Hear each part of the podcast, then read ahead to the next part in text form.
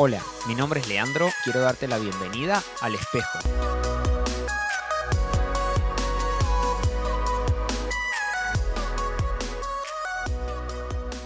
Hola, qué bueno que te pudiste conectar a otro episodio del espejo. Qué alegría es saber de que estás del otro lado y mi deseo es que te sirva para seguir creciendo, para mejorar, para cambiar cosas y para proyectarnos a un futuro mucho mejor.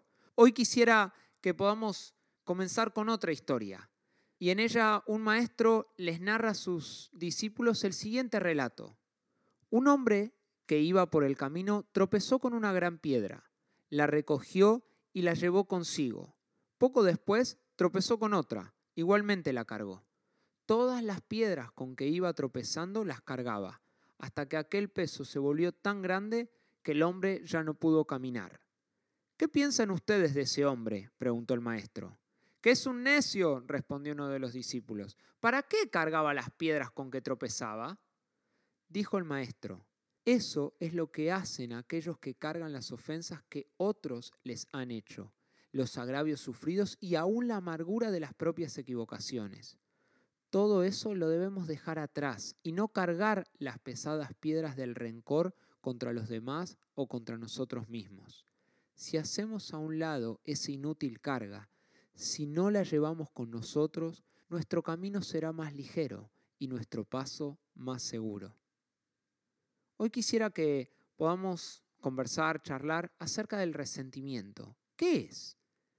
es aquel sentimiento profundo de disgusto o enojo que tenemos hacia alguien por una ofensa pasada o aún hacia nosotros mismos por alguna equivocación que hayamos tenido y nos haya perjudicado. Es nuestro doloroso recuerdo de heridas anteriores. El resentimiento es el gran enemigo de las buenas relaciones. Destruye la amistad y transforma a los amigos en enemigos. Pero el efecto más dañino del resentimiento es la destrucción de la persona que se aferra a Él. De todas las cosas malas y destructivas que pueden ocurrirnos, el resentimiento es una de las peores. Es como un microbio mortal, luchando constantemente para tener dominio sobre nosotros y destruirnos. Ninguna persona que razone bien quiere tener y alimentar un microbio así en su cuerpo, sabiendo que en cualquier momento puede llegar a matarlo, aniquilarlo. Sin embargo, muchos se aferran al resentimiento, que es mucho más destructivo que cualquier microbio. Al ver que el resentimiento es tan atroz, puede ser que nos preguntemos, ¿por qué guardamos los resentimientos? Existen algunas razones. Sentimos que el resentimiento es justificado, por ejemplo.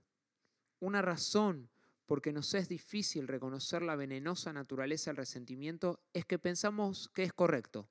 Nos sentimos justos al tener resentimiento. Nos decimos, es normal que esté resentido con fulano. A fin de justificar el resentimiento, a menudo formamos en la mente una imagen falsa de la otra persona. Dejamos a un lado el cuadro total de lo que es aquella persona y todas las cosas buenas y decentes que puede haber hecho y nos enfocamos solo en la ofensa que ella nos hizo. De la misma manera pasa con nosotros y la imagen que tenemos de nosotros mismos. Cuando estamos resentidos por alguna actitud que tuvimos o alguna mala decisión perdemos o nos justificamos en sentirnos mal contra nosotros y nos atacamos. Otra razón es que nos hace sentir superiores. Cuando alguien hace algo que nos ofende o nos hiere, tomamos hacia esa persona una actitud de superioridad. Nos decimos, yo jamás haría tal cosa o yo no voy a ser como esa persona. Nos gusta sentirnos superiores y por lo tanto nos aferramos al resentimiento. Otra razón es que nos gusta llevar la cuenta. A veces nos aferramos al resentimiento con el objeto de tener algo para compensar cualquier ofensa futura que podamos cometer. Queremos poder decir, puede ser que me haya equivocado o haya hecho mal en eso, pero vos me hiciste esto y esto a mí. Entonces es como que tratamos de compensar y por eso llevamos la cuenta. El resentimiento es uno de los problemas más extraños, porque su fin es el de castigar a la otra persona. Sin embargo, es mucho más doloroso para nosotros de lo que jamás pudiera ser para la otra persona. A veces esa otra persona ni siquiera se dio cuenta de que nos hizo algo malo. Por lo tanto, nuestro resentimiento no le produce daño, pero para nosotros sí es muy destructivo. Si guardamos el resentimiento puede transformarse en amargura. La amargura afecta la salud, la mente, la personalidad. Mira, la amargura es veneno para el cuerpo. El resentimiento, la amargura, el odio, la falta de perdón pueden producir úlceras, hipertensión arterial, desórdenes estomacales, problemas intestinales, insomnio, enfermedades cardíacas y docenas de otras enfermedades. Te quitará el disfrutar de tu comida, matará tu felicidad. Con el tiempo se va a ver en nuestros ojos y en nuestro rostro. La amargura afecta a la mente también. Está comprobado que la amargura puede causar y causa depresión. La gente que tiene tendencia a estar deprimida la mayor parte del tiempo es a menudo gente que tiene resentimientos en contra de un ser amado, de algún pariente que los lastimó en una edad temprana. Si sos de esas personas, quiero decirte que necesitas sacar, deshacerte de la amargura, porque si no, no vas a poder conocer una victoria perdurable sobre la depresión. La amargura también afecta nuestra personalidad. ¿Por qué? Porque mientras más nos resentimos de alguien, más pensamos en esa persona. Y mientras más pensamos en ella, más nos asemejamos.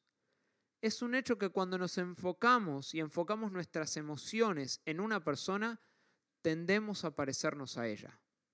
Entonces, para librarnos del resentimiento y la amargura, ¿sabes qué necesitamos? Perdonar.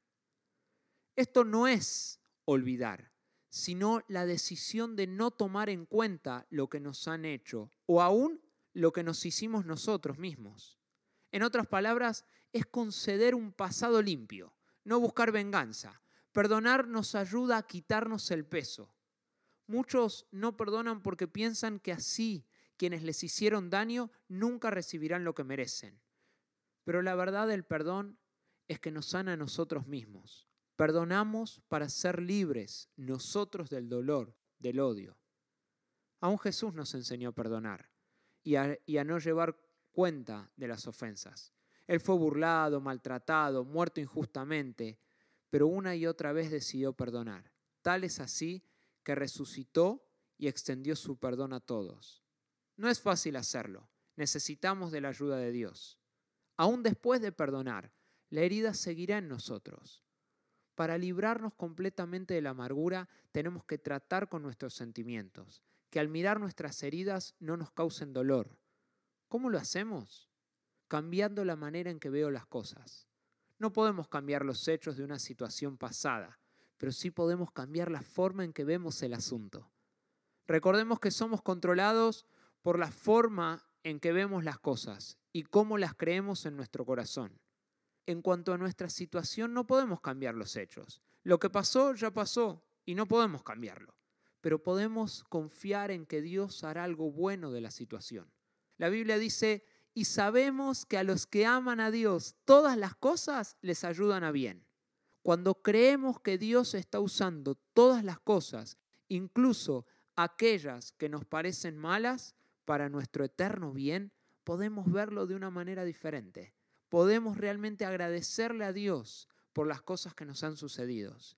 Esto quita el dolor de las ofensas pasadas y nos libra de los resentimientos. Quiero invitarte a que en esta semana puedas perdonar, puedas mirar cada cosa que has vivido de una manera diferente y puedas pedirle a Dios que te ayude y quitarte de todos estos resentimientos, quitarte de los dolores, del odio, porque Dios tiene planes de bien para tu vida. Y el resentimiento, la amargura te estancan, no se estancan. Y es lo peor que nos puede pasar. Te desafío, te animo a que puedas perdonar y librarte, quitarte de todo este peso que te quiere estancar y seguir adelante. Que tengas una muy buena jornada, una muy buena semana. Dios te bendice.